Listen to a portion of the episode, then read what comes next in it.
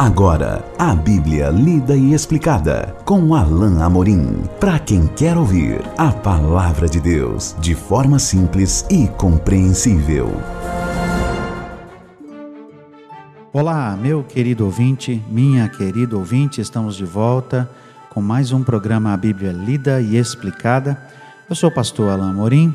Nós vamos continuar o nosso estudo do Evangelho de Mateus no capítulo 14 agora uh, no versículo 22. Na verdade, o nosso texto é um texto mais, um trecho mais longo, versículos 22 ao versículo 33.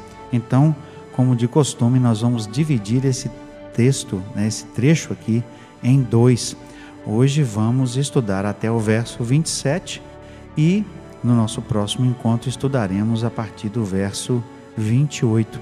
Então acompanhe comigo, por favor, a leitura do Evangelho de Mateus, no capítulo 14, a partir do verso 22. Logo a seguir, compeliu Jesus os discípulos a embarcar e passar adiante dele para o outro lado, enquanto ele despedia as multidões. E, despedidas as multidões, subiu ao monte, a fim de orar sozinho.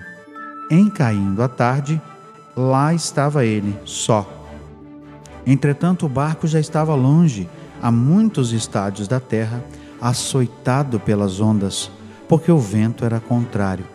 Na quarta vigília da noite, foi Jesus ter com eles, andando por sobre o mar.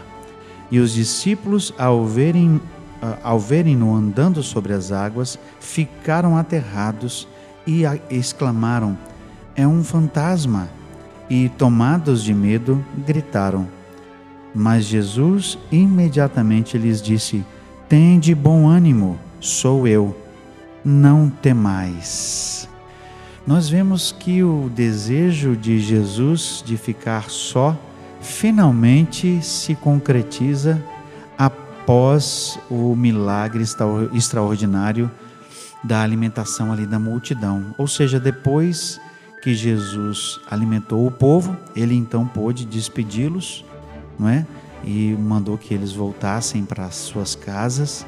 Jesus é, ainda tem o plano, ainda tem o desejo de ficar só para orar.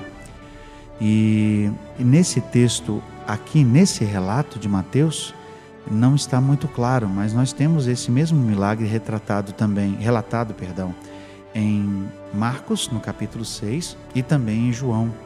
E Nesses outros dois, nós vemos que fica bastante claro que Jesus fica só quase a noite toda orando. Isso era costumeiro de Jesus, ele tinha muitas vezes esse desejo e você pode até ficar pensando assim: por que Jesus fazia isso? Como pode o Filho de Deus, o próprio Deus encarnado, precisar gastar tantas horas em oração? A resposta é, embora simples, é uma resposta belíssima. Em primeiro lugar, é, Jesus é, quis ser exemplo para nós. Jesus era exemplo, foi exemplo para nós de comunhão e de busca em oração de comunhão com Deus. Em segundo lugar, humanamente falando, Jesus precisava do apoio, do sustento de Deus. Afinal, Jesus era o próprio Deus em corpo humano. Havia certas limitações. Jesus foi limitado enquanto Deus, uh, enquanto esteve no corpo humano. E muito provavelmente por isso também precisava dessas horas em que ele se fortalecia e fortalecia o seu próprio, uh, seu próprio corpo, sua própria vontade humana na presença de Deus para que ele cumprisse tudo aquilo que ele tinha que cumprir. E nisso também Jesus foi exemplo, porque quando nós nos sentimos fracos, como diz Paulo, é aí que somos fortes. Quando buscamos a presença de Deus, quando buscamos em oração o auxílio de Deus. Jesus, então, como nos diz o texto, despediu a multidão e, inclusive, despediu os discípulos. No verso 13, ah, desculpa, no verso 22, ele compeliu, ou seja, ele mandou, ele deu a ordem para os discípulos para que eles passassem para o outro lado do, do lago. Esse lago aqui tinha cerca de uh, 7 a 9 quilômetros mais ou menos de extensão e Jesus queria que eles fossem para o outro lado e depois certamente ele os seguiria, não é? Não sei se ficou ali um barco ou não para Jesus ou se ele simplesmente queria que depois eles o encontrassem, mas o fato é que Jesus ficou só, como o texto diz. Mas outra coisa extraordinária aconteceu, que nós vamos ver agora. Verso 23 diz assim: Despedidas as multidões, subiu ao monte a fim de orar sozinho. Em caindo a tarde, lá estava ele só. Verso 24 diz assim: Entretanto, o barco já estava longe, a muitos estádios da terra. Uh, os outros dois relatos são um pouco mais precisos em dizer que os discípulos estavam a cerca de 25 a 30 estádios, ou, cerca, ou seja, mais ou menos entre 5 6 quilômetros. Eles já estavam assim a três, uh, a três quartos uh, da trajetória, não é? e agora novamente encontram-se em apuros. Que apuros? Novamente uma tempestade se formou, novamente eles estão ali lutando contra ondas altíssimas, e o texto diz aqui no verso 24 que o vento era contrário, não é? Mas, diferentemente do que aconteceu da outra vez em que eles estiveram em uma situação parecida, ou seja, no meio de uma tormenta, Jesus não estava com eles. Jesus não estava no barco dormindo sequer. Jesus estava longe. Eu posso até imaginar alguns dos discípulos dizendo: E agora o que vamos fazer? Jesus não está aqui conosco. Jesus não está sabendo o que está acontecendo conosco. E eu não tenho como não mencionar ah, ah, o que os outros textos dizem, é, é, é mais forte do que eu, não é?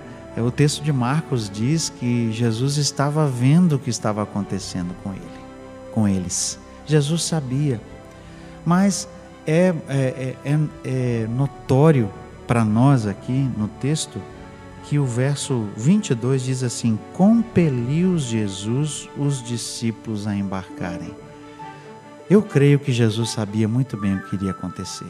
Eu creio que era parte do plano do Senhor Jesus para que os discípulos agora experimentassem uma nova tormenta e a sua fé fosse desafiada. Nós vamos ver daqui a pouco que a grande questão que está por trás de tudo isso aqui era a fé.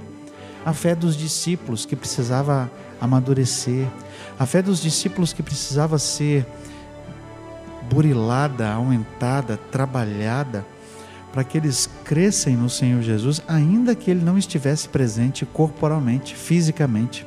Eu creio, inclusive, que Jesus já estivesse aqui preparando para o momento quando ele não estivesse mais na terra, porque Jesus promete lá em Mateus 28 que ele estaria com eles todos os dias, mas ele estaria em espírito, não é? É óbvio, a sua presença é real, sem dúvida. Com eles era real com eles e é real conosco. O Senhor está conosco, mas ele não está mais presencialmente. E ali naquele momento Jesus não estava com eles presencialmente mas o texto de Marcos diz que Jesus os via. Certamente em algum momento eu creio que Jesus até mesmo orou por eles, Pai, que eles possam enxergar o Senhor. Pai, ajuda-os nessa tormenta para que eles confiem no Senhor. Mas os discípulos estão realmente um pouco desesperados. Os discípulos estão assustados pelo que está acontecendo.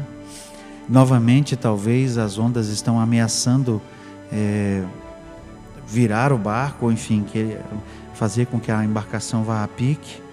E nesse momento, algo de extraordinário acontece. Veja o que o texto diz.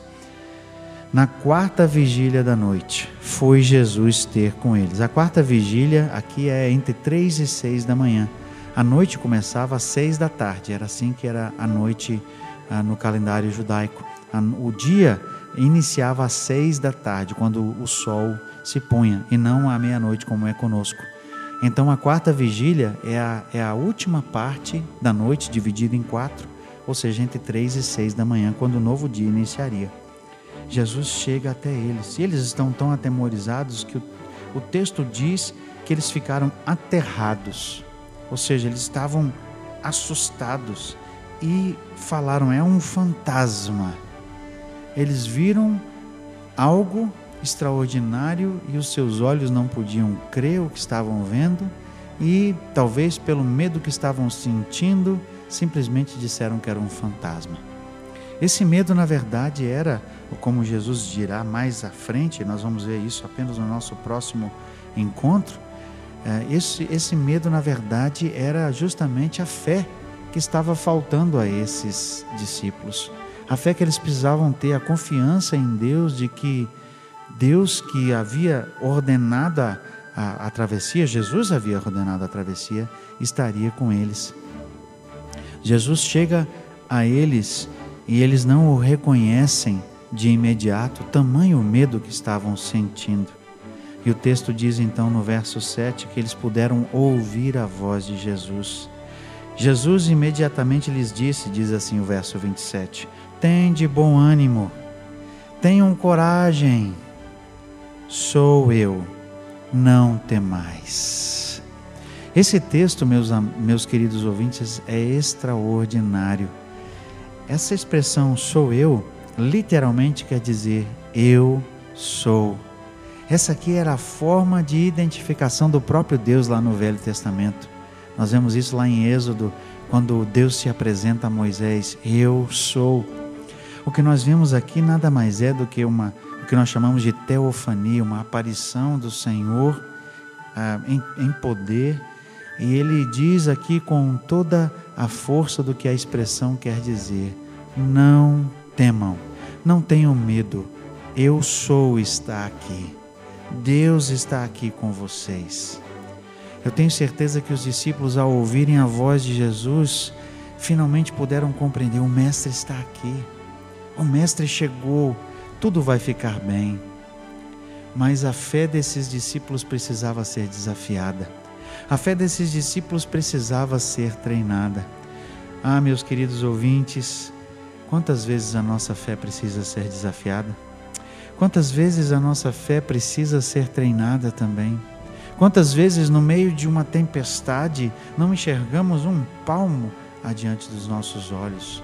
Quantas vezes, não ondas literais, mas ondas do medo por causa de uma de uma doença que se abateu sobre nós ou sobre nossa família, ou as ondas das dificuldades da, da vida com, com um emprego que está faltando, a dificuldade financeira, a alguma alguma tormenta por causa de um problema familiar, quantas vezes deixamos de enxergar um palmo diante de nós quando Deus quer ah, que a nossa fé seja provada, mas não para que nós fracassemos, mas para que vençamos, para que reconheçamos o Senhor, para que aprendamos, aprendamos, perdão, a depender dele, para que vejamos além do que está diante dos nossos olhos.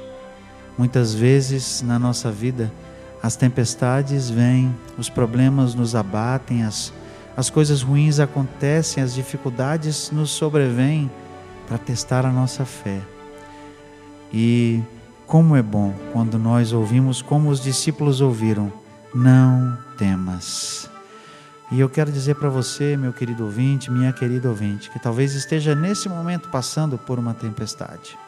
Talvez enquanto você me ouve, você está pensando justamente no problema eh, e na dificuldade que está ah, passando nesse momento, algo que se abateu sobre a sua vida, sobre a sua família. E Jesus está dizendo: não temas, não temas. Jesus estava dizendo para os discípulos: não, não temam, eu estou aqui. E certamente Jesus pode dizer a mesma coisa para você, querido ouvinte, querida ouvinte. Não temas, eu sou contigo. Não temais, sou eu. Tenha um bom ânimo, eu estou aqui. Nós vamos continuar essa história é, extraordinária com a segunda metade do, do trecho que estamos considerando, mas só no nosso próximo encontro. Até lá então, que Deus abençoe a sua vida.